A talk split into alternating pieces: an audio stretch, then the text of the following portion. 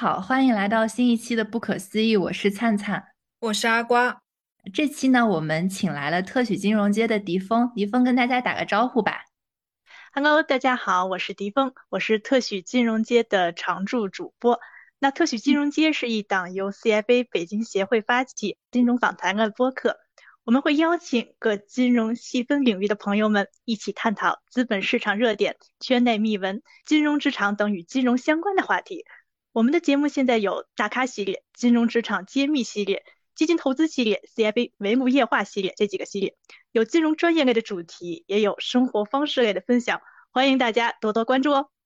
欢迎大家多多关注，这期的节目内容特别的丰富，然后还有我们这次特许金融街请来了他们 CFA 协会的好伙伴小方老师，请小芳老师给大家打个招呼吧。哎，大家好，我是小芳。很高兴，嗯，小芳老师是我们跨金融和 IT 的资深研究者，也是公众号“金科小方谈”的主理人。然后我们也很荣幸请来这次小方老师给我们分享一下战略主题这个内容。其实，因为我们最近也是在疫情当中啦，大家都会对生活啊，还有工作中的战略方向有更多的思考，所以我们这次呢，也由小方老师给我们带来了几本关于战略的书。就这几本书做一个分享。首先呢，是一个好战略和坏战略这本书，请狄峰先介绍一下这本书的大概内容吧。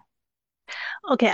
我们说到战略啊，就是有一句话叫做“不怕慢半拍，就怕站错队，更怕走反了”。有句话叫做“一将功成万骨枯”，这个万骨枯很有可能就是战略定错了。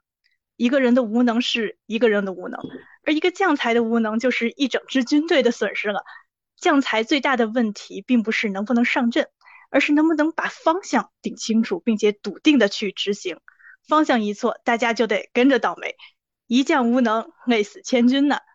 所以说，战略管理真的太重要了。而战略是一个很普遍的话题，看似谁都能说两句，但也很少有人能说的鞭辟入里、入木三分。好在我们今天邀请到了战略研究方面的专家小方老师哈，所以话不多说，就让我们一起以书为鉴，剑指战略。那像刚才灿灿已经介绍了，我们要选择的第一本书就是美国教授理查德·姆梅尔特的大成之作《好战略、坏战略》。这本书的封面啊，我就很喜欢，我给大家看一下吧。哎，看到了，好战略它就如同是一个点亮人生的智慧的灯泡，那坏战略呢？这样就如同一颗随时都会爆炸的手雷，所以无论是灯泡还是手雷，都是握在我们自己手中的。所以我觉得这个封面的设计也是非常的好的。那咱们先来八卦一下哈，这本书是原百度副总裁李教授李静精读了五遍的书。那李教授曾经在他的个人公众号还有各种公开场合中都大力的推荐过这本书，后来导致这本书的。二手书在某宝等一些渠道被炒到了每本，呃，大家可以猜一猜是多少钱啊？三十？大家猜，它它原价是多少？三百。我看看它，我看看它原价，它原价是五十八。其实往高了猜一能再多。呃，这个 这个行业的难我们很知道。对这个三三百接近，它最高被炒到了五百四十块钱，五百四十倍啊！这个期货可以做一差不多，没错没错，所以所以想必啊，说到这个价位啊，大家这个时候就该有疑问了哈，就这么热门的一本书，它的过人之处到底在哪儿呢？在谈具体内容之前啊，我们先来跟大家简要的介绍一下这位同样有着过人之处的作者。那本书的作者理查德·姆梅尔特从一九六六年开始从事战略研究，是全球战略研究领域重要的先驱人物之一。当时研究这一理论的人，全世界不超过三个人。他的首份工作是美国宇航局的喷气推进实验室的系统工程师，负责木星探测任务的旅行者计划。后来就去一些著名的商学院任教了。所以说，伍梅尔特在美国的军界、政界和商界都拥有着非常广泛的人脉和影响力。他也被《经济学人》评价为是当今二十五位最具世界影响力的管理思想家之一。麦肯锡公司更评价他是战略中的战略家，所以我一说到战略，我第一个想问的问题，说我们要不要做战略管理？呃，为什么需要做战略呢？呃，小方老师能为我们介绍一下书中的观点吗？嗯，好的，谢谢迪峰。是这样的，我先简单说一下为什么我想去写这样一个战略的系列书籍解读。因为实际上，在我原来研究的领域是在金融科技领域。那金融科技领域的话，实际上现在有一个区块链，还有包括这个 Web 三点零，它这些横空出世的话，就美国的话，原来一直在互联网领域是处于这个领先的地位。那我们都知道，包括这个域名啊、服务器，基本上都是在美国那边，所以。在这个 Web 三点零时代，也就是说互联网三点零时代，美国它其实是希望在下一代互联网竞争上又一次占尽先机，所以在这个战略选择上，实际上它是关乎国家的命运的。那第二点的话，现在的这个疫情导致很多人他会对自己的未来的命运，包括可能会自己失业啊，可能会身体就甚至是家人的离去啊。那么，对于对于这样一种情况，那我怎么样去管理我的未来？它其实也涉及到个人战略。那我自己在工作中，我会接触到，比如说是行业的规划，还有公司的战略。所以我觉得这方方面面结合起来，我就特别想去把一些经典的书籍来进行解读，结合我们中国的实际，所以就有这样一个系列书籍的来头。那关于为什么需要战略，其实我刚刚已经提到了，我们现在实际上已经进入了一个信息时代。那我们面临很多很多的挑战，那原有的挑战，比如说人口问题、环境问题，还有新的挑战，就比如说现在这个 Web 三点零，还有金融的问题。因为我们现在说的是 CFA 协会的，那大家基本上都是金融背景的，那金融不稳定、金融的危机，在这种跨界啊、内卷的浪潮席卷下。不管是企业还是个人，它的盛衰成败就好像海上的浪花一样，稍纵即逝，就有可能它会非常辉煌，但是很快就没落了。所以在这个时代，我觉得更需要战略思维它的一个支撑和实践。那也就是说，在这种时代，如果说你没有正确的战略，你就很难去拓展新的阵营，甚至连自己的生存阵地都不能保证。我当时在我的公众号里写过一篇。如果是你是林黛玉碰到成吉思汗这样的骑兵，那会怎么办？就在这个世界上，实际上很难再有这种呃偏安一隅的桃花源了。你是再娇弱的林黛玉，但是你一样依然要面对像成吉思汗那样野蛮的骑兵的冲击，那你怎么办？在这种情况下，你只有运用战略的思维，这就是我的一个想法。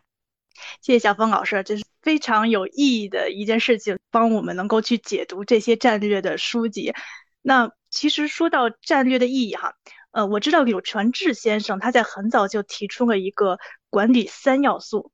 建班子、定战略、带队伍。可见战略的重要性了。实际上的意思就是说，在我们第一步班子既定的情况下，定战略就成为了组织的头等大事。其实这里啊，我觉得大家可能会有一些疑问了。比如说，也许有些领导会说：“我为什么要跟别人商量呢？对不对？我自己拍拍脑袋，我想出来的有可能比大家想出来的会更好。而且比起一些战略公司提出来的方案，我自己的方案有可能是既省钱又是真知灼见的。而对于一些我们个人来说，也许有人又会说了：定战略呃，那是领导的事儿，是决策层是战略部的事儿。”或者是咨询公司是战略专家的事儿，呃，跟我又有些什么关系呢？其实我觉得这个有可能啊，会是一些的偏见，因为从这个企业的角度和个人的角度，就是我们刚才说的两个角度来说嘛，我们可以分别来看这个事儿。比如说，像从企业的角度来说，几十万的员工，上万亿的资产，你怎么管？那怎么能够形成合力，达成共识？呃，没有共识不行。有个共识又没有具体的步骤也不行，所以因为就算领导把一件事情我们想得很透彻，而下边的人不知道、不认可，那具体实施的时候也一定达不到想要的效果。总的来说就是达成共识，少走弯路。而对于个人的角度来说呢，我举一个例子吧，就是咱们举一个徒步的例子，比如说在我们野外徒步或者是做探险的时候，几个人分到了一组。那最重要的是什么？是正确的方向。常见的问题是，不是一个人没力气了，而是走了一段路，他发现方向走错了，还得往回走。而经历了两三次这样的情况，你就会发现，很多意志力不那么强的人，这时候就会丧失信心了，对自己、对领路人，甚至对徒步本身都丧失了信心。而这个时候，如果有人能说一句啊，没错，就是这个方向，然后你就跟着我这么走吧，就是大家可千万不要小看了这句话，这种笃定，这个在现实生活当中不知道有多重要。所以我想，就是可能个人的浅见啊，这就是战略的意义吧。大到一个国家民族的继往开来，中到一个利益共同体的价值实现，一个区域的发展，一个企业的转型，小到个人。如何尽早的明确自己的优势和劣势，找到自己的兴趣，并且愿意为之奋斗一生的事业，就这三个方面，从大中小三个层面来看，这些可能都会离不开战略。那么下一个问题就是，我们对于战略这个定义应该是什么样的呢？就是书中是怎么说的呢？小芳老师，确实，迪峰刚刚说的特别好，不管是大中小三个层面，我们都需要战略。那其实，在书中的话，他对战略其实有了一个非常清晰的定义。关于战略定义，其实很多种，好战略和坏战略。他这个书的作者就鲁梅尔特，他认为战略就是以己之长攻人之短，抓住有利契机，发挥自身长处。那我们听到这儿就想到什么？就想到我们中国很经典的一个故事，叫什么？田忌赛马是吧？所以他就是发挥自己的长处来攻击对方的短处。那这样的话，他把自己的长处发挥的淋漓尽致。这其实我觉得就是战略的一个非常非常重要的意义。不管是对于企业、对于个人，甚至对于国家民族来，都是这样。它战略的核心内容呢，它也讲了三要素，包括调查分析、指导方针和连贯性行动。这个其实像我们的开国元首毛泽东，其实就做的特别好，包括去做调研等等等。所以我觉得这本书跟我们的国情其实可以结合的非常紧密。啊，谢谢小峰老师。小峰老师刚才提到了一句话，我比较有感触啊，就是以己之长攻人之短。换句话说，就是加长版而不是补短板这件事儿，这个就让我想到了另外的一本书，大家都很清楚啊，就是《孙子兵法》。呃，《孙子兵法》它其实是一个自强之法，就首先修炼的是自己，而不是惦记着如何去打败别人。他有这么一句话，说的是：“善战者先为不可胜，以待敌之可胜。不可胜在己，可胜在敌。”意思就是说，先修炼咱们自己的筋骨。让自己成为不可战胜的，让自己没有漏洞，然后等待着敌人去出现漏洞。他就告诉我们，成功的本质就像刚才小芳老师说的，加长板而非补短板。对己我们要扬长避短，而对待敌人呢，我们要避实继续。刚才小芳老师也提到了这个书中提的战略核心的三个要素：调查分析、指导方针，还有连贯性的活动。这三点，给大家举几个实例吧，可能会更容易理解一些。就是一个是系统性的问题，一个是合理性的问题。我们就先说系统性的问题，什么意思啊？假如说一个小姑娘她刚能温饱，你让她去买一个 LV 的包，或者呢是一个人他刚有点钱，他想喝点小酒，但是呢你却让他去买高级的红酒，这都是有问题的。如果说让刚刚温饱的姑娘你卖给她时尚杂志，然后让刚刚有点钱想喝一口的人，你卖给他二锅头，哎，这个就没有问题了。这个就是系统性，就是我们要看商业逻辑它是不是顺畅，一些关键点之间它有没有矛盾啊？还有一个就合理性的问题，前些年的造手机，还有这几年的造车，那我第一个问题就是说，造手机很好，呃，这个车也很好，但是为什么？凭什么是你来做这件事儿呢？这就是一个合理性的问题。每一个关键战略要素的后面，它其实都是有一个为什么在这儿呢？也正如本书中所阐述的那样，战略它有对错，有好坏，我们需要的是好的战略。那究竟什么是好的战略呢？小芳老师。所以这本书的名字它就是好战略、坏战略。它强调了好战略就是能够协调策略和行动的一个连贯性的战略，就是把前面说的战略三要素，它强调了一个是可以通过转换视角来创造新的优势。这个我们后面不是还要谈到这个蓝海战略吗？其实蓝海战略很多它都是通过转换视角来创造新的优势。那书中也提到了，比如说大卫和歌利亚他们的。以弱胜强，这个就是非常经典的战役。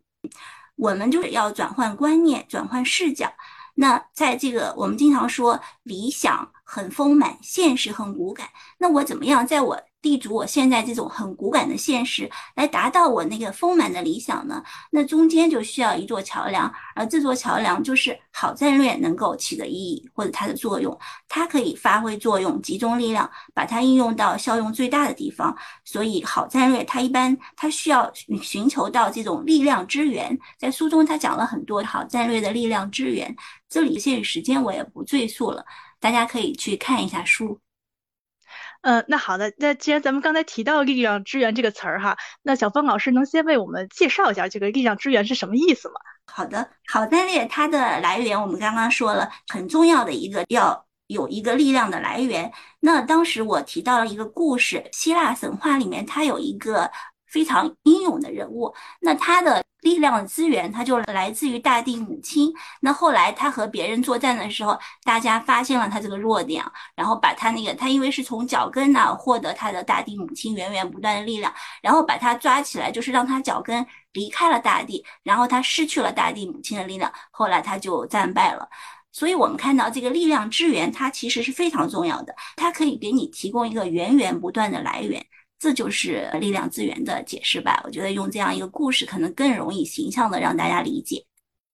呃，是是非非常的形象，明白明白。相当于是好战略，它发挥作用的方式，我们可以理解为是要去集中的力量，并且将它应用到效用最大的地方。所以巧妇难为无米之炊嘛。那好战略都是需要寻找到力量之源的，这样的就可以放大它的行动效率。不知道我理解的对不对哈？的，您理解的非常正确。嗯，那刚才咱们提到这个力量之源呢，在书中提及了十种啊，因为这个也比较多嘛，所以感兴趣的朋友们，如果你们想继续知道这十种力量之源是什么呢，大家可以再继续的去学习这本书哈。刚才咱们讨论了很多的这个好的战略，那相对来说，是不是也是有一些坏战略？因为战略正确，即便是行动力执行的这个弱一些，那成功也只是早一点晚一点的事儿嘛。而如果我战略错误是个坏战略，战略失败了，那也是必然的。所以，那坏战略的定义是什么呢？在书中，小芳老师，鲁梅尔特他其实对坏战略的呃定义讲的也是非常好的。他这个概念是这个作者在二零零七年创造的。他提到了坏战略和没有战略或者战略失败了，它不是一码事。就是我并不是我通常意义想的，我没有战略了，那就是坏战略，不是它没有那么简单。所以我当时写了一篇解读的，是把它比作一个毒蘑菇。坏战略它就是如果你把战略看成蘑菇的话，因为这个也比较形象嘛，那好战略可能就是非常营养的蘑菇。坏战略它不是没有营养蘑菇，它是有毒的蘑菇。所以我们可以看到这个坏战略它的影响是多么大，它会让你这个就是它不是没有战略，它是让你惨败这么可怕的一件事情。所以就像我们查理芒格他说过一句话吧：如果知道我会死在哪里，那我就永远不去那个地方。所以我们如果能判断哪个是坏战略，避免了坏战略，那么我们才有可能从我们刚刚说的力量资源中。汲取力量来制定出好战略，所以对坏战略，其实我们要特别的去了解它有哪些特征。然后书中也提到了坏战略的四个特征，怎么样去识别它，我觉得特别有意义。那您能具体给我们讲一下这四个特征吗？坏战略它四个特征的话，其实非常明显，一个就是说它的空话。我们经常说，就是战略就是一句口号，或者。我们有时候说战略规划连在一起，对吧？说规划就是鬼话，其实它就是鬼话连篇啊，就是空话，就是一句口号。这个就是特别明显的。我们比如说在字节跳动九周年年会上，那个张一鸣他们的首席这个 CIO、CTO，他就念了一段这个公司员工的报告，然后他批评他，那就是一个典型的空话，用了很多大的词，然后空词，但是没有任何意义。还有一个美国的零售银行，他声称的战略就是我们的基本战略是发挥以客户为中心的中介作用，然后把这个。把它的修饰词去掉以后，它最后我们可以看到它的其实它的意思就是指留下主干部分。我们可以看到这句话就是说，我们银行的基本战略就是成为一家银行，所以就是这种空话特别没有意义的。然后第二个就是不能直面挑战，大家可能都听说过这样一个故事，在一个黑夜里，然后一个喝醉了的人，他在一个很明亮的路灯下找东西，然后警察看他找了很久，问他你在找什么呢？他说我在找钥匙。然后这警察看他就是担心他出什么问题啊，就陪着他找了很久很久也找不到。然后警察就问醉汉：“你确定钥匙是在这儿丢的吗？”醉汉说。钥匙不是在这儿丢的，不过这儿的路灯很亮，所以我就在这儿找。所以就这个特别明显。我们好多人去制定战略，他可能习惯在很省事的地方去寻找战略答案，不是去直面问题，不是说我有问题，而是说，哎，我觉得这个地方很容易解决，那么我就去解决它。这是第二个坏战略特征。第三个这种坏战略特征呢，它其实是把这种。等于说我是目标当做战略，其实它跟前面空话有一点点相似啊，但是还是有不同的地方。我们只是去叫那些口号，其实他那个口号没有错，它是他的目标。但是你仅仅去喊口号是没有用的，你必须要有这种连贯性的行为或者连贯性的措施来让你达成目标。不是仅仅是目标，是目标加上这种一系列的行动。所以，如果是你没有目标，呃，没有目标是不行的。但是，只是把目标当成战略，这也是一个坏战略的特征。他就没有制定一个具体的行动方案。最后一个，就算我是有目标了，但是如果我设定的战略目标是非常糟糕的，那也是一个坏的战略。就比如说，美国它有一个这个城市规划委员会，提出来很多很多的这样一个规划。包括四十七个战略，还有一百七十八个行动事项，就特别多，是一个大杂烩。而且特别搞笑的是，有一项这个行动事项竟然就是制定战略规划，所以这就就是特别特别没有意义了。糟糕的战略目标，实际上对于我们来说，就是我们其实在写规划的时候也发现，其实也有这种，就是现在回顾。回顾以前去做这件事啊，就是那时候我们去制定的时候，呃，没有去读这些书籍，或者没有真正去思考，就其实经常会犯这样的错误，就是坏战略。所以我觉得这个作者其实是非常英明的，他把这样的四个特征给列举出来，然后我们去避免它，就有可能去得到好的战略。嗯，看来我们识别坏战略的这四个特征是非常非常重要的。那再带大家这个总结回顾一下，第一个就是我们不要去说一些空话。那第二个呢，我们不能够就是说去回避真正的问题，我们要直接的去面对一些挑战。那第三个呢，就是我们不要错把目标当成了战略，战略的目标它是一个目标，而我们真正要做的呢，其实是去解决问题。那最后一个呢，就是战略的目标呢，最好是要是有它的针对性的，而不是要特别多的，就是不要有一些很糟糕的这种战略的目标。那我现在就有一个问题啊。我想到这个好战略和坏战略，它之间的这个关系是什么呀？就是它是类似于在学校当中的好生和差生的关系，还是一种类似于替换式的狸猫换太子之类的这样的关系的？小芳老师，我觉得坏战略和好战略，刚才就说了，我们以毒蘑菇和这个好蘑菇之间他们的对比来举例子。坏战略它是毒蘑菇，并不是那种发育不良的可食用蘑菇。坏战略是草。就不是长得不好的苗，所以就是他们对比是非常强烈的。坏战略它可能就是一个是一个破坏者，并不是一个差生，他可能就不是一个学生，应该是这么认为。我当时是在公众号里也是举了一个例子，拿那种呃有一种鸟叫杜鹃哈，它就是特别特别不好，它的有一个行为，因为它自己不会去做窝，然后它就把自己的小鸟生在别的鸟的窝里，然后这小杜鹃长大了以后。他就把那些他的养父母的这些儿女们全部都推出去，然后最后就剩下他自己。所以这个坏战略就像小杜鹃一样，我认为是。好，谢谢小峰老师。那相当于好战略它是凤毛麟角的，坏战略其实是举目皆是的。我们作为领导者来说，就是必须要时刻审视自己的战略，每前进一段就是要冷静的下来，审视战略执行的有没有偏差。越是顺风顺水的时候，我们就是要去频繁的去审视这些问题。好，那刚才主要的时间呢，就跟大家一起探讨了这个好战略和坏战略它们的定义呀、特征呀、它们之间的关系呀和区别这些问题。那下面我们主要想讨论一下关于呃战略管理这方面的问题，比如说我们如何像战略家一样的思考呢？因为战略需要经过逻辑和实证的双重检验了，像笛卡尔就说过“我思故我在”，但我们的思想是正确的吗？我们应该怎样去思考自己的思想呢？所以说，我们如何像战略家一样思考这这个问题？哎，小芳老师。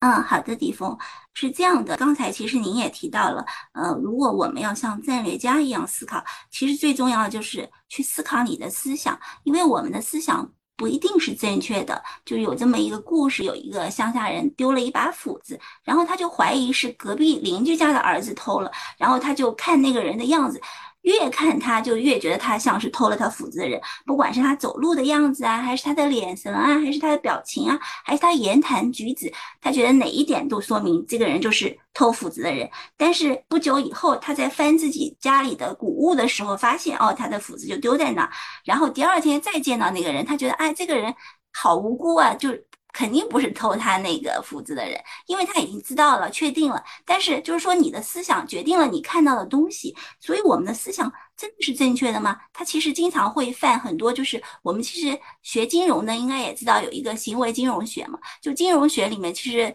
也讲到，最早的传统金融学他是认为人是非常理性的，但是后来我们发现其实人是。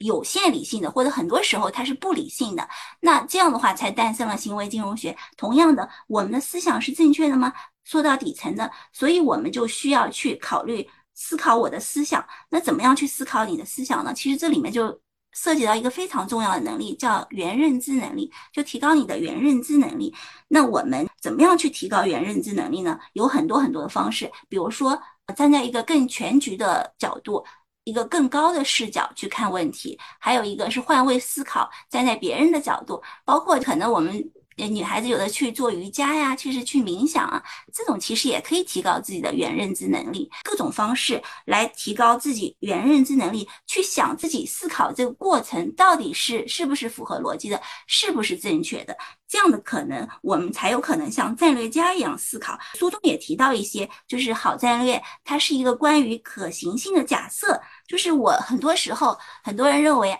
特别是不了解战略的人，他觉得战略制定者他就可以拿出来一个非常肯定可行的战略，但是实际上这个是不客观的，或者是大家的一种偏见吧。现在假如有一个做科学研究的，你让那个科学家去提出一个肯定能具有真理性的假设。这是非常愚蠢的。那么，让战略家去或者战略制定者来拿出一个肯定可行的战略，跟那个让科学家提出一个肯定具有真理性的假设是一样愚蠢的。所以，它其实是一个关于可行性的假设。那我们其实学机器学习或者什么的，可能也会知道一个叫贝叶斯定理。B.S 定理它是这样的，就是我是根据不断的进来的一些新的信息，然后调整我的思想，调整我的角度。就可能我本来认为 A 是正确的，哎，然后进来一个 B 的信息，我后来发现 A 可能不是正确的，它就会不断的去调整。它从来没有先见之明，它会根据或者说没有先入为主，它会根据。信息会根据实际的情况来不断的调整自己的想法，就是这个假设它是不断的会改变的，就是每一个假设它都是随着我们不管是去做业务啊，那么业务不断增长、不断演变，它就不断提出新的假设，就像我们去做科学研究一样，每一个这种研究的过程都是根据我的这种发生的。比如说异常的现象来提出假设，然后实验，再加以检验，然后再提出新的假设，然后再去实验，就是一个科学的归纳法。所以这样对比来看，我们可以认为战略它不是一个演绎系统，而是一个去假设，呃，通过这种归纳呀、类比呀、判断呀、观察等等各种手段去进行大胆实验，然后小心求证的这样一个过程。对我特别喜欢小芳老师刚才提到的那个贝叶斯定理，就因为我们自己之前也分享过一些关于概率论的这种分享。其实我们觉得对概率论有一个很有意思的说法，就是说概率论并不会更偏好使用概率论的人。你用了概率论之后，也并不会让这件事情的成功几率变得更大。它跟那些所有人做的随机选择发生在你身上的概率还是一样的，但是我们用概率论的话，可能就会对我们的生活来说有一个积极的影响。就比如说，呃，我们现在都市人很有有一个比较常见的话题就是焦虑嘛，但是有了概率论之后呢，我们就可以稍微具体的解决这个问题，就是我们有一个自己人生的方法论。然后可以能够用做一个就是更大概率的选择，然后让自己的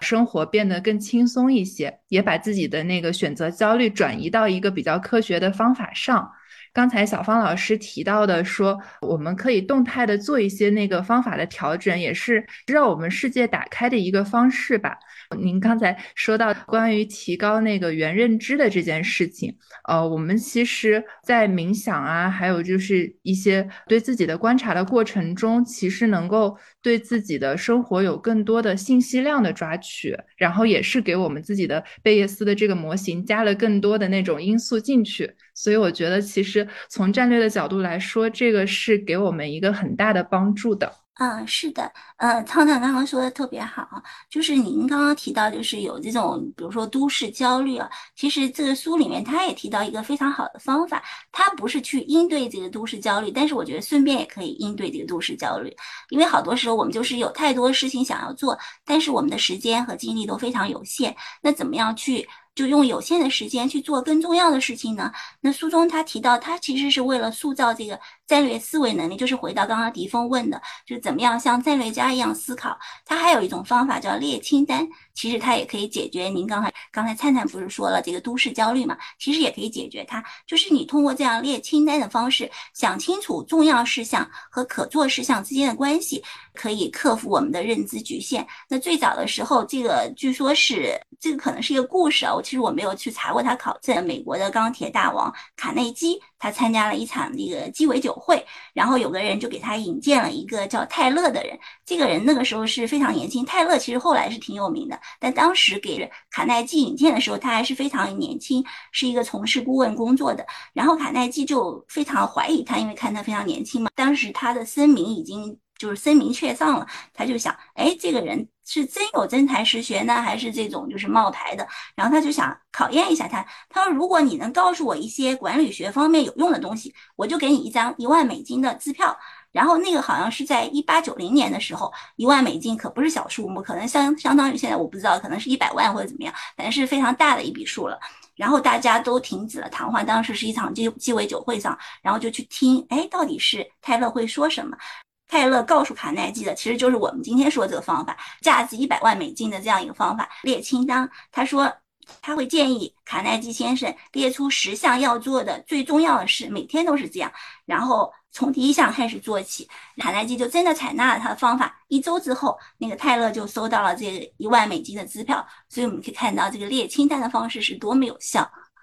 那我可不可以理解啊？就是列清单它的这个好处，其实它。不仅仅是说我最后列出来的这一张清单，而是说我通过列清单而去顿悟的这一种思考的过程，可以这么这么理解吗？啊，对对对，它的深意就在于，绝不仅仅是那一纸清单，最重要的是列清单的过程，它可以厘清你的思维，像战略家那样思考。呃，那能不能帮，呃，就是简单的就是提两种，比如说列清单的方式啊？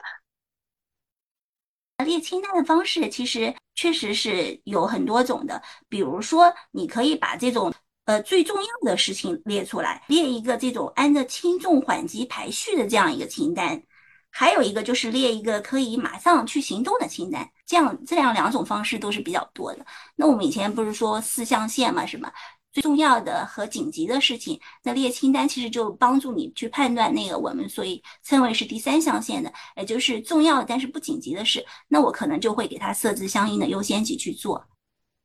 嗯。呃，对于这个如何像战略家一样思考，我们刚才提到了算是两个两个方法吧。一个是说好战略是一个关于可行性的假设，另外一个就是一个列清单的方法。那除此以外，我看书中还有一个第三点，就是要让大家保持冷静的头脑。那我们怎么保持冷静的头脑呢？小芳老师，刚才说过。我们战略家要保持冷静的头脑，这个其实特别难哈。就是我刚刚也提到，就行为金融学，很多时候人其实就有这种从众的心理。那我们经常就是学金融的，知道这个羊群效应，很多时候跟着头羊跑，那自己就不知道自己在干嘛了。那如果是在这个时候，我能跳出去。不被这个影响，跳出这个封闭的系统，就可以对这个形势来进行独立的评估。那比如说我炒股的时候，可能对于这个炒股的人来说，他就是不去看那些股评，甚至不去看这种 K 线图呀，不去看这种股价，那么他可能就是都不去看它，然后放在那放个一段时间，然后再去看，是这样一个跳出这种一个封闭的系统，一个封闭的循环。不是根据现在的股市行情来进行投资和管理，而是对于一个整个的这样一个趋势的大的趋势的把握，就不在乎这种小的波动。还有一种方式，就是人其实他很多时候他是非常自我的，他是有一种我们可以称为内在的视角，书里面他是称为一种内在的视角，他总是觉得自己是特殊的。那换言之，不光是自己啊，就他代表的，比如说我是这个团队，那我这个团队就特殊。那或者说我的所在的公司是特殊的，再大一点就可能是我这国家是特殊。那为什么好多现在说是民粹主义？其实很多时候都是觉得，哎，我这个民族是特别优秀的。包括我们中国也经常说，哎，我们中华民族是多么多么优秀，对吧？那然后日本人可能说我们大和民族是多么优秀。那德国人就说，哎，我们日耳曼民族是非常非常优秀，所以才会有纳粹，有这有这样一些事情。那就是因为大家都觉得，哎，自己是特别与众不同的。那我们就是应该要把这种自己的这种自我中心啊，或者说内在视角呀，从这里面跳出来。那我们是站在一个一个造物者的，或者是一个上帝的视角，可能就更清楚。我只是其中的一个分子，站在一个更大的全局的角度。所以就说，一个是要克服从众的心理。不是让我们认为一切事情都很好，或者说都不好，只是因为别人那么说了，或者说是展威那么说了。还有一个就是我们不要去忽视别的地方的和其他地方的教训，认为我们是与众不同的。特别像做这种金融投资，就每次都是这样。很多人认为啊，我们这个时代不同了，比如说现在是信息时代了，那可能就是不太可能股票会到底了，它可能就一直一直涨上去。但是实际上每次还都是相同的，这个就是我们原来也分析过，像那个周期啊，这个周期它是永恒的，就是永远是这样的。嗯，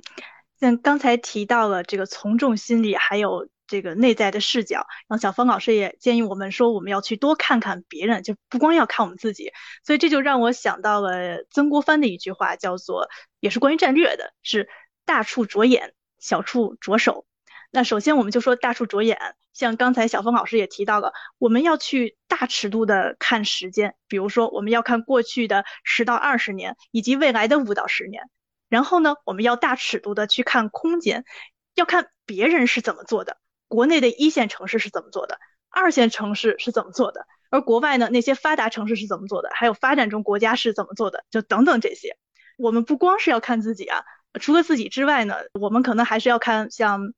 我们的竞争对手啊，我们的客户，具体来说呢，我们看自己，我们要明白说你是谁，你有哪些优势，然后你有哪些劣势，现在能干什么，未来能干什么。而对于竞争对手来说呢，我们要看他们的生意做得好不好，他们最强的地方在哪儿，利润是如何的，他们的模式是什么样的，他们过去是什么样的，等等这些。而对于客户来说呢，我们就要知道你的主要的客户是谁，他们的性别、年龄、购买习惯、购买力是什么样的，他的未来会不会有些什么变化？话既然说到这儿了，说完这个大处着眼，我再稍微的提一点儿这个小处着手啊。大处着眼，我们看的应该是你的高明之处；这个小处着手呢，我们就看的是你的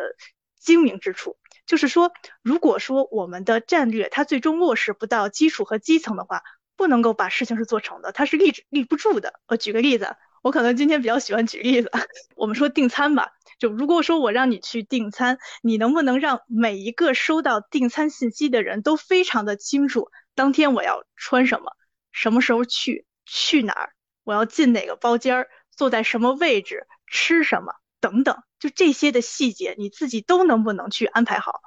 也就是说，我们现在虽然说的是战略，但是战略它从来是不会去忽视战术的，也不会去忽视一些变化和优化的一些东西，而每处的细节都是要经过反复落实、反复优化的。这样的话，我才能够说你去真正的懂这一行。那咱们刚才聊了这么多这个这个战略管理的方式哈，这本书呢，其实它可能并不是说那种。极其畅销的商业书籍，虽然它已经卖到了五百四，但是也不涉及到就任何具体领域的一些技巧，比如说他会教你写文案的百种套路，然后做市场营销的千种模式这样的。但是呢，他又能够非常深刻的去讲解了一些朴素但是非常重要的战略学的思想，比如说像我们刚刚提到的好战略的核心的这三个要素：调查分析、呃指导方针、连贯性的行动。我觉得这三点是一直在贯穿在我们这本书里，其实是非常重要的一点。那这些思想呢，或者说我们可以称之为原则，它是非常的简单朴素的。但是呢，每个人呢又很容易在这里边犯错误。所以说，其实。在我们制定战略的时候，我们也应该是要去避免一些战略的陷阱。就我们更容易去犯哪些错误，就如何避免这些陷阱呢？小方老师，其实我觉得避免陷阱在那个坏战略里面，我觉得说的也挺清楚的。是一开始我就说的，嗯，就是我们如果知道自己会。死在哪，或知道在哪摔下去，那我们避开那些地方不就可以了吗？就是坏战略，刚刚说了，他比如说去呃说一些空话呀，然后没有去面对实际的问题啊，然后没有去把那就是仅仅把目标作为战略，或者是制定一些。不确定的目标，或者是那种混杂的目标，这都是战略的陷阱吧？我觉得都是可以避免。嗯，那谢谢小方老师啊。我觉得就是关于好战略、坏战略这本书哈，我们可以先就是讨论到这儿了。这个纸上得来终觉浅，觉知此事要躬行，大家还是要多多实践哈。对，接下来呢是我们 Bookish 这边，其实就蓝海战略系列做一个大家简单的分享，然后也请小芳老师和迪峰这边一起参与我们做一个讨论。然后我们在鉴鉴定了一个比较好的战略框架之后，能够辨识什么样是好战略，什么样是坏战略。那我们具体要做一个什么样的战略呢？可以在这这系列书里面找到一些答案。先请阿瓜对《蓝海战略》这本书做一个介绍吧。刚才迪峰和小芳老师都已经就战略这个话题跟大家分享了很多，相信大家听到这里的话，已经有很多的收获。战略呢，我认为可能在每个人的生活中，可能是一个比较少会看到的一个议题。很多人会觉得战略是一个世界五百强公司才需要考虑的问题。我在看这本蓝海战略系列书籍的时候，看到豆瓣上甚至还有书评说没看过，但我相信这本书绝对没什么干货。蓝海也是一个让人无语的概念。这本蓝海战略系列的书籍呢，其实是由美国的 W 钱金和莫伯涅两位教授合著的。有上下两部，分别是《蓝海战略》和《蓝海转型》。我认为这两本书看完之后，绝对会给你带来对于战略更加具象化的了解和认知。其实，在我读完之后呢，觉得蓝海战略的思路呢，并不仅仅是适用于企业、非盈利机构或者是国家，对于个人来说，也会带来一些思考问题的全新维度。比如我们现在讨论很多的社会中的内卷现象，其实早在这本书成书的两千零五年，蓝海战略中就挑战了战略管理领域占主导地位的竞争战略理论。这和我们现在所讨论的行业或者个人层面的内卷，本质上都有很多的相似之处。现实世界中呢，的确充满着竞争和你赢及我输的情况，但这并不是我们所想象的世界。我们也不相信世界需要更多这样的东西。令我们欣赏并激发我们灵感的是这样的一些组织和个人，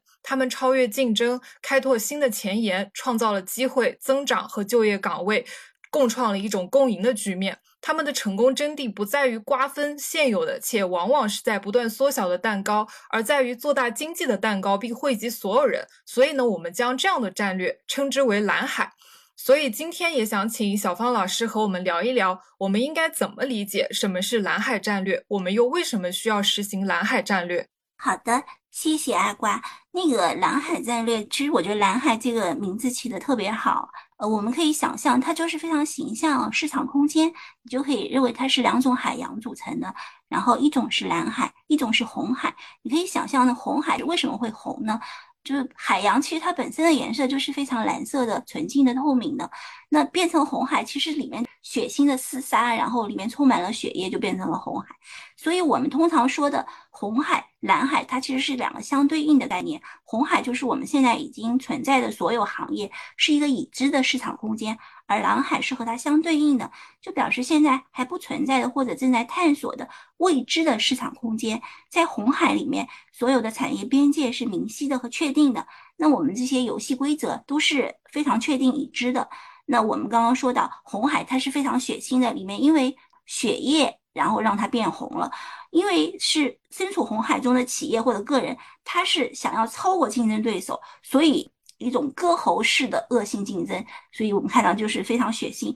而蓝海呢，它就意味着你是非常创造性的，去开垦这种未知的。就比如我们像过去那种垦荒啊，或者是美国人他去新的地方去探险啊，这种其实都是一种蓝海最早的一种蓝海的雏形吧。那在蓝海中间，其实我关注的不是竞争本身，因为这个游戏规则它实际上是未定的，还有待你去确定的。那少数的蓝海，它是在现有的红海之外创造出来的。但大多数蓝海，它其实并没有我们想象那么神秘，它就是通过扩展已有的产业边界而形成的。所以，我们如果是现在，比如说内卷啊，或者等等，其实都是一种红海的竞争。那我们不能在红海里沉浸在这种血腥的割喉式的竞争，要获得新的利润、新的机遇，我们就必须开创蓝海，超越竞争。所以我觉得这就是一个蓝海战略它的定义，或者说它的一个意义吧。为什么需要去实行？那以往的时候呢，商业领域它其实奉行的都是一种竞争战略。那我们讲了博弈论啊，然后以竞争为基础的这样一些竞争战略，它都是红海战略。就在红海战略里，任何一家企业或者说个人，你都不可能是永葆卓越的，或者是你以前好像有一本书叫“基业长青”嘛。其实真正能做到基业长青的这样的企业，在红海战略里基本上是不可能的。就所有的行业、所有的企业都不可能长盛不衰，很多辉煌的企业可能瞬间就会没落了。所以，如果企业或者个人他把目光集中在红海上，就等于接受了一些限制性的因素，就是我的阵地是非常有限的，市场空间是非常有限的，我必须击败对手，我才能获胜，才能占领这个市场份额。他忽略了这种商业世界里，它其实有一种独特的力量，就是避开这种竞争，来寻求新的市场空间。所以蓝海战略，它就是考虑的怎么样去创造需求，去突破竞争。它不是在已有的，比如说这块蛋糕里，我去抢。一块大的，而是我去做一块新的蛋糕。我觉得应该这么理解。嗯，谢谢小鹏老师。就像小鹏老师刚刚提到的，蓝海战略里面呢，提出了一个很重要的概念。因为很多现在的企业和组织的领导者局限于红海的话，是因为他们无法转向蓝海，就是因为他们在做出决策之前，首先在内部的底层逻辑中先接受了两个基本的假设。这两个假设呢是：第一呢，就是市场的边界和产业条件是给定的，你无法改变他们。作为这个行业或者是市场的玩家呢，你只能以他们为为基础去打造你的战略。第二个重要的假设呢，是要想在环境的制约中获得成功，一个是组织必须在差异化和低成本之间做出战略选择，要么以更大的成本、更高的价格为顾客提供更高的价值，要么就以更低的成本提供还说得过去的价值。在这里呢，低成本和打出一个差异化的产品和服务之间，其实是一种不能共生或者共存的关系。所以呢，战略的本质呢，就是在价值和成本之间做出一个非此即彼的取。舍，这样呢就导致企业或者是一些事业单位很容易就陷入一个红海战略的误区。就一旦企业把目光集中于红海，然后放弃了蓝海这片区域的话，就接接受了这个比较残酷的红海竞争中所有的限制因素、有限的阵地以及必须击败敌人才能获取胜利的这个概念，忽略了商业世界中一个比较独特的力量，避开竞争和创造新的市场空间。刚才小胖老师也提到了，就为什么我们企业或者说我们一些国家它需要把目光转向蓝海之中，然后呢，其实我们现在去发现蓝海市场也是有一定的方法论和各种技巧的。小胖老师能否为我们介绍一些呢？好的，嗯，谢谢阿瓜。其实刚刚阿瓜也讲特别好，就是我们现在已经知道了蓝海战略它是非常好的，那怎么样落地呢？呃，有什么分析框架和工具呢？呃，我其实，在看这本书之前啊，我我也觉得它就是有点，就是比较虚的。但是我整个看下来之后，我就发现这个蓝海战略它的逻辑是非常严密的，而且是环环相扣的。在逻辑的基础上，而且它加上了一些非常实用的工具包，然后它也加了一些很让人印象深刻的商业案例。所以这个整个蓝海战略，我觉得它是非常逻辑严密，然后具有一种美感的。实际上。嗯，蓝海战略的话，首先我觉得它有六个原则吧，我觉得特别好。就是制定蓝海战略，它是分成了四个原则；就是执行蓝海战略呢，它又有两个原则。那么从这样就是六个原则，然后它其实对应的就克服了六个风险。它整个一个蓝海战略美感是非常强烈的。比如说，我们拿制定战略的原则，它包括这种重建市场边界。那重建市场边界，它其实降低搜寻的风险。第二个就是原则，它包括是注重全局，而不是看数字啊。就很多时候我们学金融，可能就看这种报表，看那些数字。它其实对于战略家来说，它注重的更多是全局，它可以降低这种计划的风险，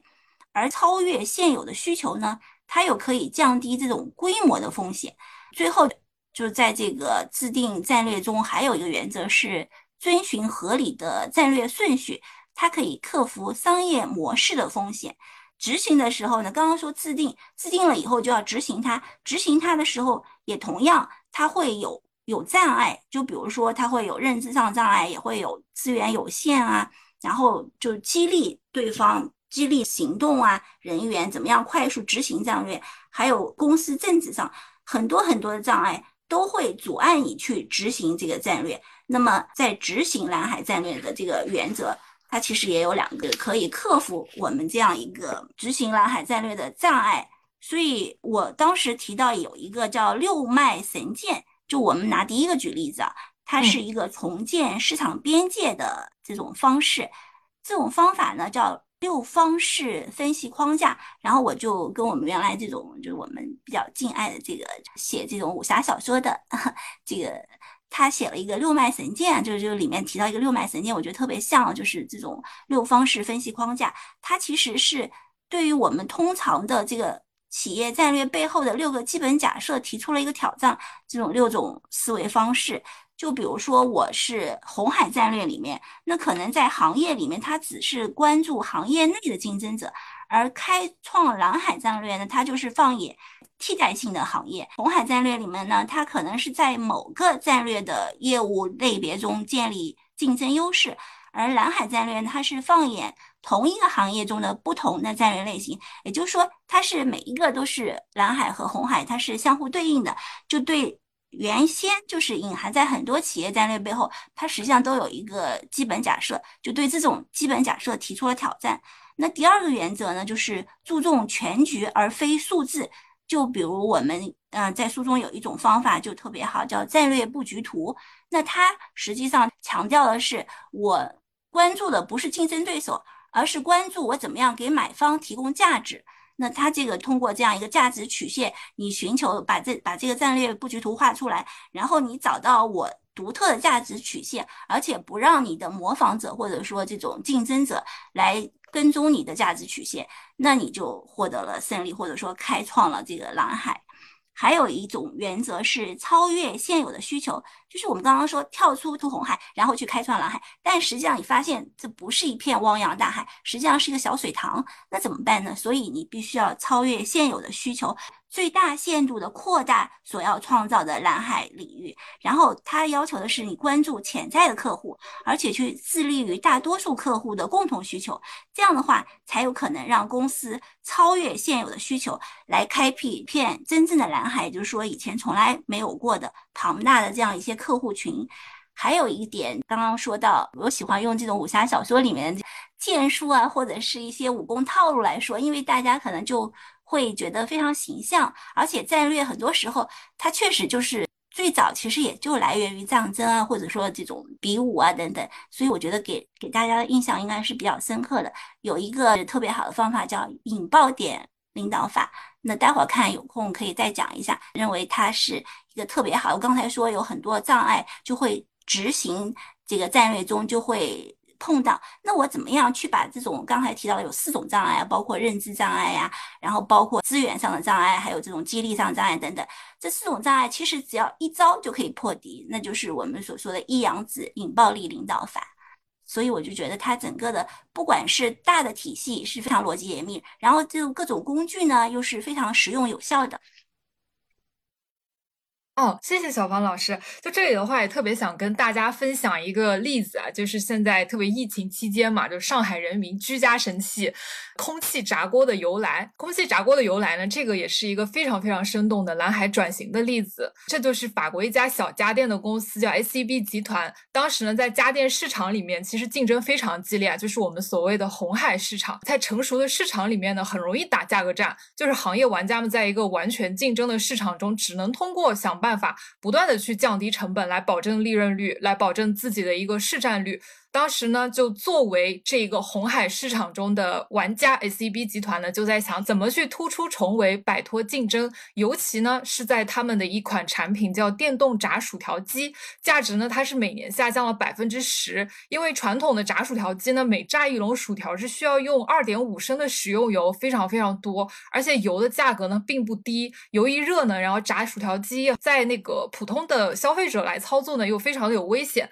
另外呢，你炸完之后清洗。还很困难。当时呢，就公司时任的电动烹饪部门主管克里斯蒂安·格罗布就重新定义了这个问题。他就跳出了如何在制造业中制作出行业最佳的一个炸薯条机这个问题，把这个问题的定义呢改为了如何制造出业内最佳的炸薯条机。最后呢，他就带领整个部门发明了空气炸锅。然后呢，还把原先的这个蛋糕做得更大了，因为这个做出来的空气炸锅呢，在炸薯条的过程中，它用的油更少，清洗起来更方便，而且呢，还能够烹饪更多更健康的食品。所以呢，看完这个蓝海转型的例子之中呢，我觉得大家就可以更加生动地认识到，蓝海战略呢，要求的是企业突破传统的血腥竞争所形成的一个红海，拓展一些新的非竞争性的市场空间。相比红海战略里面呢，蓝海战略更像是不限定。界限的一个无限游戏，由新的参与者或者说现有的参与者来发现和制定引导规则的演变，达到可以以低成本和差异化服务的各种多元化的目标。然后接下来呢，就是刚才小庞老师也分享了很多在那如何制定蓝海战略这方面一些方法论。然后其中的话，嗯，因为小方老师有一个那持续性的一个共读专栏嘛。然后我看到其中比较有意思的一个地方是在四步法，嗯，也想请小芳老师来分享一下，就是这一个四步行动框架。哦，好的，阿关，四步动作框架的话，它实际上就是分成这样四步，一个是剔除，看哪些被认定为理所当然的行业因素应该被剔除，还有一个就是创造，它其实就是相对应的剔除和创造相对应，哪些行业因素应该被新创造出来。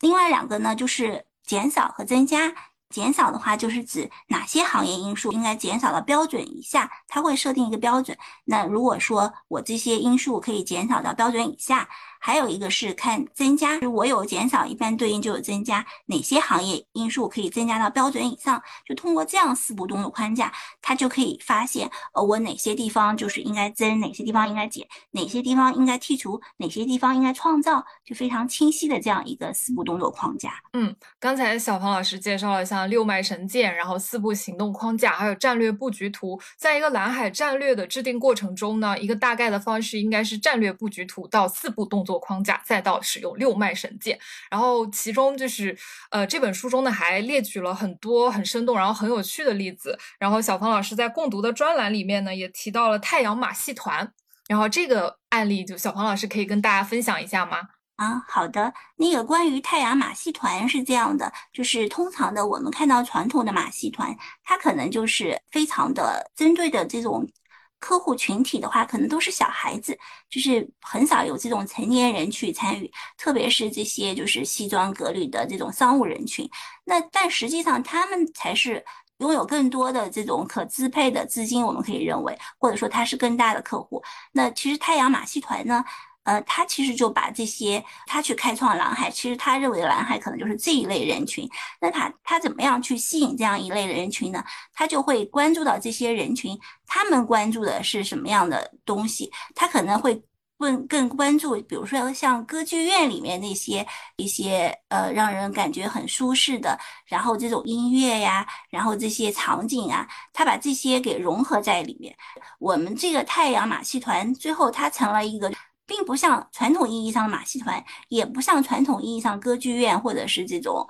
舞厅啊，或者等等的，它是把所有这些很好的要素给它结合在一起。就我们刚才说那个四步动作法，他会看。哪些东西我是可以把它剔除掉？哪些东西我又可以创造出来？哪些东西呢？就是哪些元素呢？我是可以降低到标准以下的？哪些我是可以增加出来的？那么我通过这样一个方式组合出一个新的东西，那这个东西可以说是一个四不像。但不管怎么样，他抓住了他想要的客户，就开创了一个新的蓝海。像太阳马戏团里面的话，它是有别于之前其他的一些传统的马戏团，它就把一些故事的元素啊融入到了他表演的一个方式啊和内容当中，就打出了和传统马戏团就不一样的一个一个套路。当时的话，这一种新鲜的表现方式和艺术的呈现方式的话，这种新的方式是为太阳马戏团吸引到了全球各地。各各种粉丝，大家都会去疯狂的二刷三刷这个太阳马戏团这个戏目。然后刚才像小黄老师他也提到说，在蓝海战略，就我们在企业啊或者说个人啊，你去寻找一个蓝海市场的过程中呢，也并不是说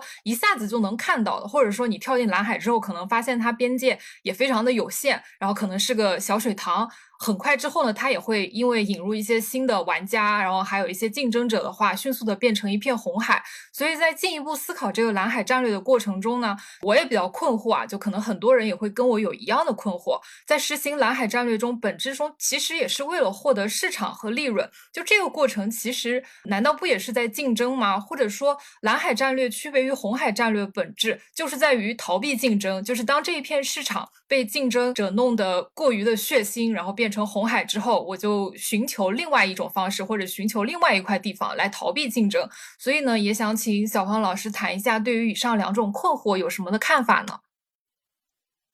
其实这种困惑确实很多人都会要有的，就是一种是可能认为蓝海战略它其实就是一种逃跑战略，还有一种就是认为蓝海战略还是去需要去竞争的，因为它同样需要获得市场和利润。所以要回答清楚这个问题，或者说怎么样去，呃，把它这种两种困惑给厘清。首先就是要从定义上去澄清嘛，就要明白什么样是真正的竞争优势，或者说什么样是真正的竞争。那其实每一个成功的组织或者个人，他都自然的拥有他的竞争优势。那就是这种竞争优势，它实际上是我已经实现了的东西。比如说马云，他的竞争优势，他可能是他的这种思维啊，他的这种从外界获取信息的能力啊，等等等等。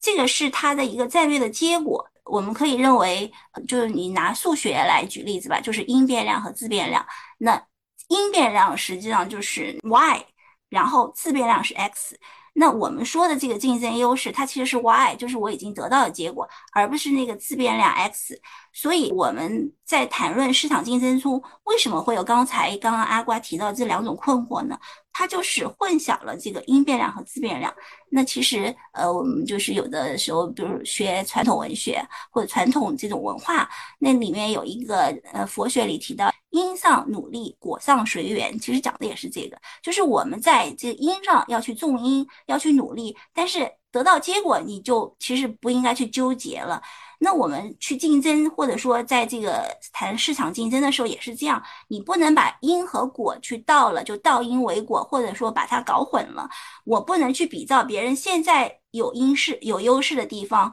然后去想在指标上做得更好。而是应该去认真的分析和拆解，就是刚刚说的竞争这个函数吧，我们把认为一个函数，有自变量和因变量。我要去认真的分析和拆解竞争函数中的自变量，去深刻的剖析别人为什么会获得这个因竞争优势，它的底层逻辑是什么。而且我们最主要就刚刚说到，其实价值曲线啊、战略布局图里面也谈到了，就是买方的价值，它才是这个战略的决定性变量，才是企业成功的这个自变量。所以，我们如果是跟着别人去比较这个竞争优势，弄错了这个战略的决定性变量，把竞争优势当成了企业成功的质变量。所以，如果你把这个概念理清了，然后我知道抓住的本质就是抓住买方的价值，你就会理解蓝海战略，它其实肯定不是一种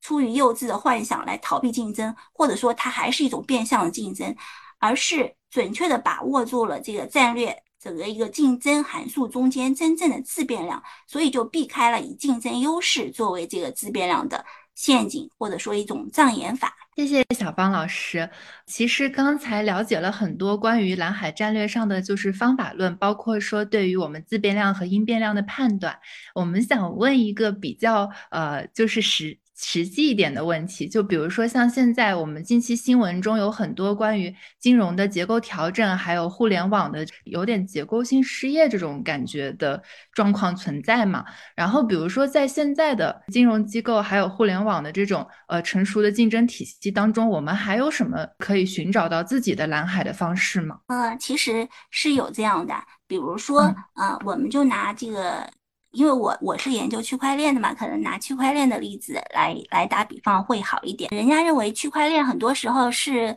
呃上层的，就是一个应用型的。其实区块链就是说你真正去理解它以后，你会发现它是一个价值的互联网，就是它超越了我们原来的互联网。那实际上我就可以通过区块链去开辟一片蓝海，也就是说我是把这个价值。把它连接在一起。那我我们当时跟我导师，我们提出来一个新的概念，叫互联网嘛，就是链和链之间相互连接。那么它把价值可以相互传递了，那它也就超越了原来的。我们说到这个蓝海战略，不就是超越竞争嘛？那这个的竞争也是超越了我原来的这个互联网领域的，就纯粹是比如信息的这样一些博弈啊，或者是信息的竞争，而是在价值上，我是在。信任上做文章，我是在价值上做文章，那我就是可以开创一个新的蓝海。我觉得这是一个嗯比较好的例子吧。对。其实我们之前在做选题的时候，对于您之前提到的那个 Web 三经验啊，还有就是区块链这块，其实是非常感兴趣的。这块其实我们的学习门槛还是有点高，可能大家也没有特别的，就是开始接触。但是我们能够感受到，呃，Web 三的这个经济形态对于信用的背书，还有就是金融的这个幻想。就暂且说是幻想，因为其实因为还没有就是真的实践案例出现嘛，呃，都是一个非常就是作为一个学金融的人，觉得在 Web 三的这个领域里面是有很多可以发挥的空间的，所以其实我们也可以就这块儿呃再展开讲一讲，如果我们想就比如说您刚才提到作为 Web 三这种金融和互联网相结合的这个领域嘛，如果我们想进入这个蓝海的话，可以做一些什么样的事情呢？我们如果想进入这个领域的话，我觉得有有很多事情可以做，但是就是你要站在自己的，就是立足于自己的现实吧。就比如说，我是学金融行业的，我不是搞 IT 背景的，那我其实就是怎么样去。通过这个 Web 三点零来改造我的传统行业，金融行业，它就是一个可以入手的点。就好多时候，比如说一个新的技术来临的时候，那很多时候我们是想去掌握这个新的技术，实际上不一定就是所有的人都去掌握新的技术。你只是要了解新技术可能带来的，就是对于你所在所熟悉的那个行业的一个冲击，或者说机遇或者挑战，然后你去顺应它就是可以了。比如说。区块链，它可能你是，假如我是搞支付的，那么对于支付清算领域，它可能会有哪些挑战呢？会有哪些机遇呢？那比如说我是搞法律的，那区块链对于我这个领域会有什么样的机遇或者挑战？或者我是搞财务会计的，那区块链对于我这个领域又会有什么样的机遇或者挑战？你要了解，立足于自己的行业，立足于自己的经验，然后去跟这个先进的技术或者是一种趋势来结合起来，就有可能达到你自己的蓝海战略吧？我觉得。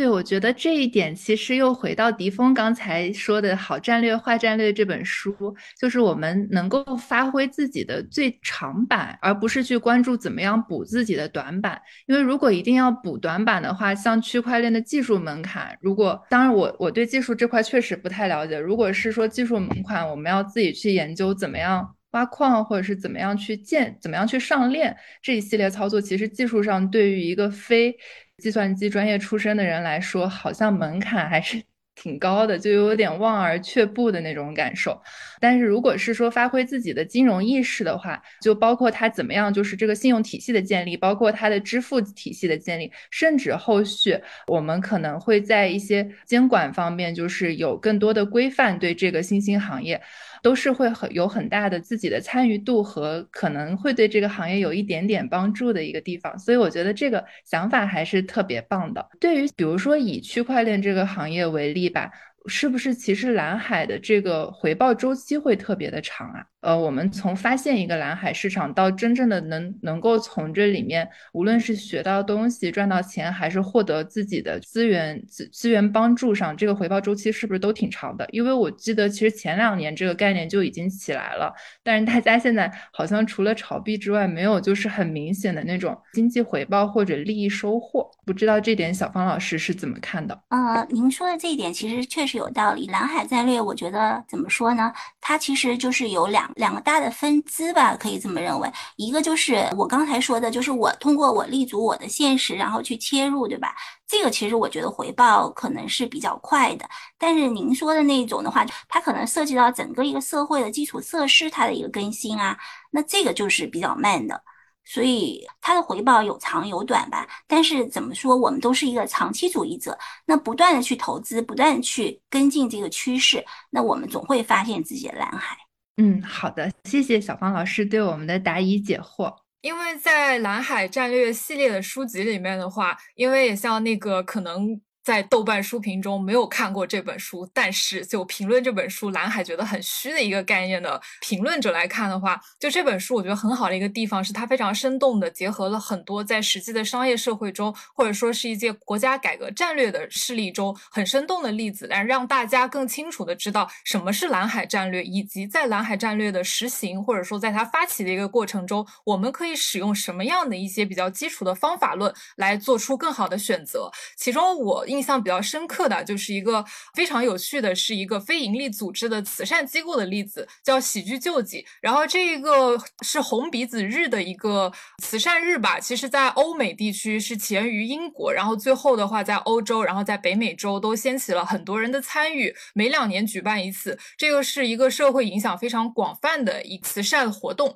就主要的内容呢，是通过喜剧表演来开展募捐的慈善活动，公众的参与门槛非常低，所以呢，在它社会影响力增大之后，很多的明星呢都会活跃在各种的募捐现场，然后包括很多大的组组织啊，包括迪士尼啊、Netflix，大家都会参与到这个活动的一个举办当中。嗯，普通民众呢，在当天就会顶着一个红鼻头去表演滑稽的喜剧，然后很多学校呢也是会在这一天中进行很多的爱心教育，并组织小型的游乐。募捐活动让学生们在玩耍和嬉笑中学会怎么去帮助他人，家长们也很鼓励孩子积极的参与活动，有意识的培养他们的爱心。和传统的募捐活动不同的地方是在于，红鼻子日呢是让人以开心的方式来筹得善款。然后这一天呢，大家会戴上滑稽的红鼻子，然后穿上各种怪异的服装啊，可以做成变成一个小丑啊，或者说其他的方式，然后拿起募捐桶到街头去募捐。有的人呢会在大街上耍把戏。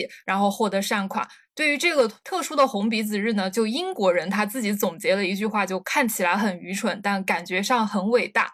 红鼻子日呢，其实就是在蓝海战略实施中，同时追求差异化和低成本的成功案例。这项活动呢，让公众打破了慈善是富人才能参与活动的这一刻板印象，不再像传统的慈善机构一样使用博同情的募捐，然后比较庄重的募捐方式，或者说提供一些附加服务的方面去进行一个竞争。因为在比较传统的募捐的方式里面呢。慈善募捐机构，它需要去举办比较正统或者是比较 fancy 的一些慈善晚宴，然后撰写一些提案来扩大这一些参与募捐人的社会影响力。或者再提供一些附加的辅助咨询或者照护服务，这种呢传统募捐机构竞争的方面都需要耗费比较大的人力物力。但是红鼻子日这种喜剧慈善的模式呢，是因为是它有喜剧救济，所以大家会有会以一种非常快乐的心情参与到慈善活动中，日益扩大的影响范围呢，又让更多的企业或者明星、具有社会影响力的人员和机构来参与，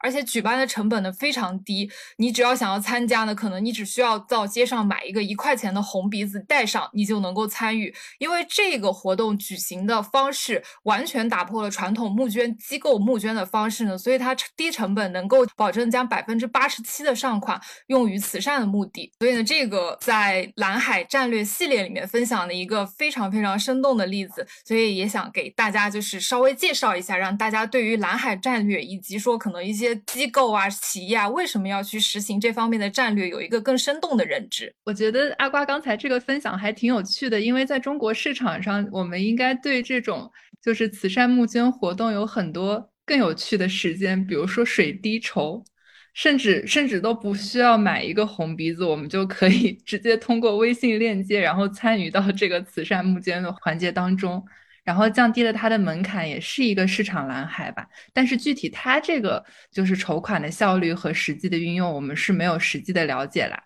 不过蓝海战略这一点确实给我们带来了很多就是特别有趣的就是分享和例子。想请教小方老师一个问题。呃，蓝海战略里面找到蓝海，包括您也可以这个问题也给到给到迪峰，可以一起就是想一下，我们找到蓝海或者找到自己的竞争长处，这一点跟自己的。就生活爱好或者自己的专业爱好是有相关的吗？还是只要跟大家避开避开就是其他人的长处，我们找到一个就是自己擅长做的事情就好？就是换一种方式来说，就是说我们应该选择自己喜欢的事情，还是应该选择自己擅长的事情作为自己的竞争长板？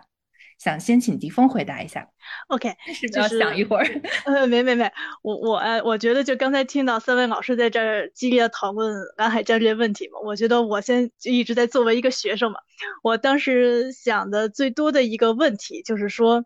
我如果我想人生翻盘的话，我通过蓝海战略，我我该我对人生翻盘，我通过人生翻盘的话，我要想通过蓝海战略，我怎么样去达到呃这么一个效果？所以我当时构思的想两点啊，一点呢就是说，如果有可能的话，我要找到一个十倍速变革的领域，这样的话我就可以弯道超车了。什么意思？就是增长的行业。嗯，哎，就是泥土里边找钻石的定律。啥意思呢？就是如果你能够在烂泥泥土里边都能够找到钻石的话，那么你在生活当中你就会有很多的钻石了。这是一种方法。但是呢，如果说你找不到这种十倍速变革的行业的话，那你可能就得需要一个更大的投资和更长的耐心来把对方给熬死。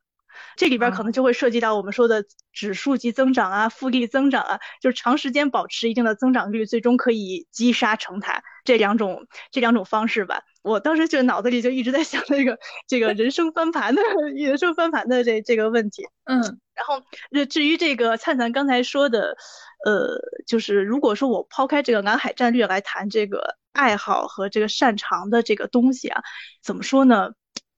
我我是这么讲，就我的自己的经验来讲，其实我有一项就是非常好的一个爱好，而且甚至可以说是可以达到这个半专业的级别或专业级别，但是我却从来没有想过要把它作为自己去谋生的这么一个途径。为什么呢？因为我知道怎么说，对于爱好来讲，就是它是给我们的日常的工作生活一地鸡毛当中去给我们缓解压力的，但是呢，工作呢。却是我们压力的来源，而如果我们把自己可以用来缓解压力的方式，却变成了我们压力的来源，那我们就再也没有一个去缓解压力的方式了。所以，我我一直是觉得，就是我需要有一个工作，然后呢，需要有一个去赚取经济收入的一个方式，但同时我又有另外的一片天地是。没有任何的压力的，这么可以释放自己的，甚至可以让自己变成另外一种状态的，这样一个很享受的这么一个爱好，所以我是这样分开来看的。那个爱好是什么？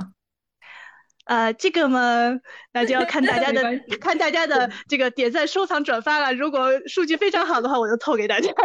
是的，是的，这个作为一个大家的抽奖环节，就是如果在评论里面大家想知道迪峰的爱好的话，请积极去留言，然后加入迪峰的这个订阅观众里面，然后有一天我们就可以发现他的爱好。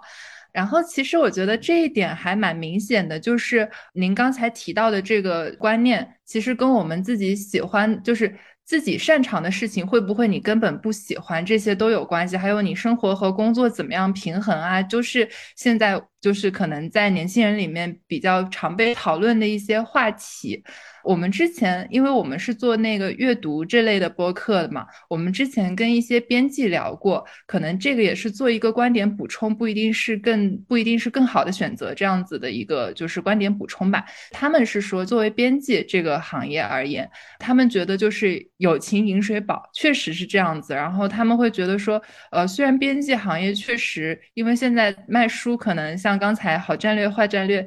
图书定价定五十多块钱，然后炒炒到五百多块钱，但是呢，炒到五百多块钱卖出去赚的是中间商的差价，并不是出版社可以赚到这个钱。所以对于出版社而言是很难的，就包括对于他们的薪酬待遇啊这些是很难的。但是为什么他们会很喜欢做这个行业？包括我们每一个写书或者参与分享书的这些人，为什么会想参与这个行业？就是觉得说。没有办法上班做自己不喜欢的事情，就没有办法下班才去读书，一定要在上班的时候就把就自己喜欢的事情做了。然后这件事情是会有压力，因为当你做一件书，可能你要从校对，就像我们从做金融，在银行可能先做柜员这样子开始，就是你会有一个很坎坷的开始，但是他们还是能够就走到一个比较不错的地方。这也是我跟阿瓜之前在就是对可能出版行业分享的时候，有一些就是自己的一些小心得。当然，我们也还是跟迪峰一样，爱好跟就是主业内容可能也也算有些相关吧，就是因为都跟金融这个有关系嘛。但是爱好跟主业内容的这个盈盈利模式完全是分开来的，也会让我们生活从事自己爱好的这个空间更大一些。然后也想听一听小芳老师对对于说选择自己的爱好还是选择自己的特长这这个方面，就是给大家的一些建议和分享。好的，那个谢谢灿灿。我觉得吧，就是呃兴兴趣和能力这这两个其实有时候并不矛盾哈。很多时候，我记得以前看过一本书，他就讲到，就很多人他去去做一件事情，然后很快就放弃了，他就觉得我没有兴趣，对吧？然后他就不愿意去从事了。但实际上，如果是你采取一一种方式，让他逐渐的获得了能力，然后他从这当中得到了一种就是呃成就感，他就会觉得爱上这件事情了。所以，就是最好的方式可能就是爱上你去做的那件事情，然后你就会产生兴趣了。我觉得这这可能是更好的事情。就比如说我。其实我这人其实不喜欢金融的，就是最早的时候，因为我我觉得我我就是 真的就从小的时候对金钱是没太多概念的。那时候长辈他给压岁钱，我基本上就把它当书签那样的，就是就钱基本上就不花的，就从来没有体验过这种。书签这个也有有点厉害啊。对，所以就是，但是后来发觉，其实金融它就是对于这种资源配置啊，然后就是它有很多的用处，然后你觉得哎挺有意思的，它会跟我喜欢的一些东西，比如说我可以跟写作，因为我自己其实小时候就比较喜欢写作，我小时候的理想是想当一个作家嘛，但是你可以去普及一下，比如说我现在。讲战略，我可以普及战略知识，对吧？然后我我去研究金融科技，我可以去普及这种金融科技方面的东西，就是它其实是可以穿插在一起的，就是所谓的跨界吧。就是你把你喜欢的、你擅长的，一个是可以结合起来，一个可以转换。就是我记得以前听过一个，就三叶草模型，我觉得特别好，就对于你去。发掘你的蓝，就个人的蓝海其实是挺好的。一个就是，他是说一个人最好发挥的领域，可能就是像一个三叶草一样。那么。它在一个中心点，那是你最好的领域。这三瓣叶子是指什么呢？一个就是指它的社会价值，就是你去做这件事情，或者是你进入这个领域，它必须产生社会价值。就是没有价值的，说或者是反价值的，比如说黄赌那种，那你肯定是不要进入的。就它是有非常大的社会价值。还有一个就是刚才提到那两个，一个是你喜欢的，就是你必须要非常喜欢它、热爱它，那你才可能做好。还有一个就是你要擅长的，就我虽然很喜。欢，但是我总是那种票友，对吧？然后我就进入不了它的核心，我掌握不了它的诀窍，那也不行。就是你也必须要擅长，你把你这三点全部结合在一个点，然后你找到那个领域，那其实我觉得就是你的发力，就是特别好的。嗯。谢谢小芳老师的分享。其实您刚才呃分享的这个过程中，我们也能够感受到战略思维其实是就是渗透在您生活中方方面面的。做所有事情，包括我们随机的一个爱好和就是事业的这这种随机问题，您都会用一个战略方法论来做一个分析。我觉得这一点其实就真的是无论是缓解焦虑，还是说你人生中有一个自己的概率论思维，对我们的成长和生活都有很大的帮助。然后这个问题呢，我也想问一下我的搭档阿瓜，你觉得 最近对于爱好跟跟长处有什么新的思考吗？呃，我在想这个问题的时候，其实也可以套用到《蓝海战略》这本书籍里面介绍的四步行动框架。这个四步行动框架呢，我认为对于不论是个人或者企业来说，在探讨自己可能接下来更在哪一个方面发力这个方式上都是非常好用的。然后四步行动框架具体来说呢，刚才其实小方老师也介绍过。首先呢，你要考虑在行业中哪些被认为理所当然的因素应该被剔除。第二步呢，是行业内从未提提供过的因素应该被创造，然后第三步呢是哪些因素的含量应该减少到行业标准以下？第四步呢是哪些因素的含量应该增加到行业标准以上？在这个四步的考虑过程当中呢，其实针对于我个人来说，比如啊哪些行业这个可以去掉，就对于个人来说哪些可以被剔除？比如在自己去选择职业的这个过程中，可能一些对于比如说什么。打卡呀，就是说出勤时间的一个坐班率，这个我觉得对于我来说是可以被剔除的。哪一些没有被提供的因素可以被创造？就是比如说，因为我可能是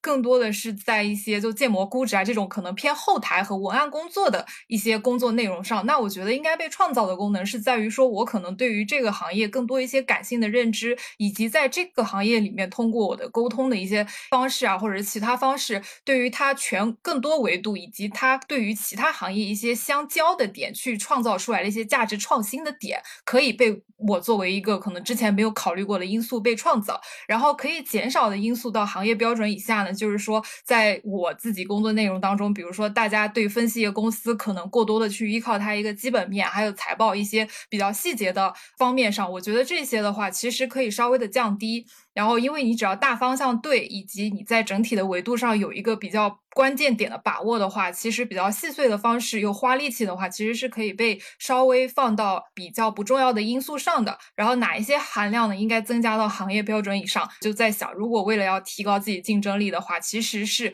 要慢慢的开始转化，把自己的兴趣其实和自己所做的工作内容去做一个结合。因为在这个过程中的话，可能在工作内容上不会一开始就会是自己很感兴趣的方向。我觉得这个可能是很多人都会面临的一个问题。那在这个过程中呢，其实是要在自己日常工作中去寻找可以把自己的兴趣点，或者说在日常工作中怎么去发掘到自己能够享受到乐趣的一些方式和一些点和维度啊，这样可以结合到自己的一个工作的方式内容上来。嗯，好呀，也谢谢 谢谢阿瓜今天的分享，我觉得你对这个思考真的有很多后面可以给我们的节目好好的战略规划一下起来。好的，好的，嗯，好的，那谢谢特许金融街和小方老师今天给我们的分享。然后这就是我们本期的节目，欢迎大家在小宇宙、喜马拉雅、荔枝 Podcast、苹果 Podcast 等等平台找到我们，并且可以在微博搜索“不可思议 Bookish 播客”加入我们的听友群，也可以在小宇宙页面主页上找到加入我们听友群的方式。欢迎大家来找我们玩。好的，那大家如果对战略这个话题还有什么想说的呢？也可以在我们特许金融街的评论区留言和我们交流，或者还有什么好的选题，也可以在评论区提出来。如果你们喜欢这期节目，还请多多点赞、打 call、收藏、转发，支持我们哦。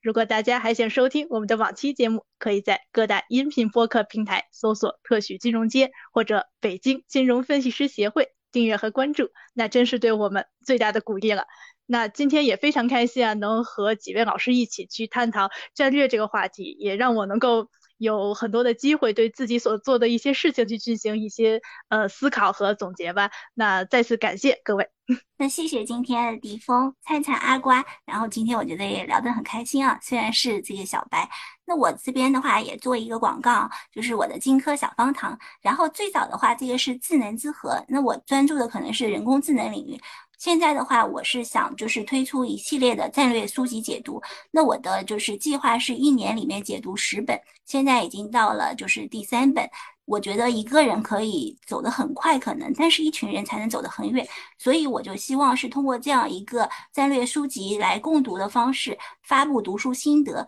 以书为师，以书为友，来聚集着同好，来共同逆山成长。那战略书籍虽然多，我们也不怕。上次我记得胡适说过：“怕什么？真理无穷。”进一寸有进一寸的欢喜。那我们就是己鬼不可自千里。战略书籍虽然艰深，但是我们只要去努力一点一点的去学，日积月累，我相信我们最终能够掌握真正的这样一些底层的逻辑，把战略思想，不管是用到自己的个人的发展，还是企业的发展，还是整个一个国家民族的这样一个复兴上，我觉得都是非常有意义的。欢迎关注我的金科小方糖，然后我们一起来读战略好书。谢谢大家收听我们这期的节目，也欢迎大家在不可思议 bookish 的评论区积极留言，我们将抽出三位听友送出由 CFA 北京协会提供的 CFA 协会纪念品。欢迎大家和我们积极互动，也多多关注这个专业的金融考试机构哦。最后的最后，激动人心的本期特许金融街的特殊福利来了，我们将在喜马拉雅和小宇宙这两个平台的评论区，一共抽出三位幸运听众。送出蓝海战略系列的一本《蓝海转型》，欢迎大家多多评论互动哦！祝你们好运！好的，谢谢小芳老师，也希望大家能够多多关注我们这次的节目，然后节目嘉宾做的一些后续活动。谢谢大家这次的参与 收听，谢谢大家，谢谢大家，拜拜，谢谢大家，拜拜，拜拜，拜拜。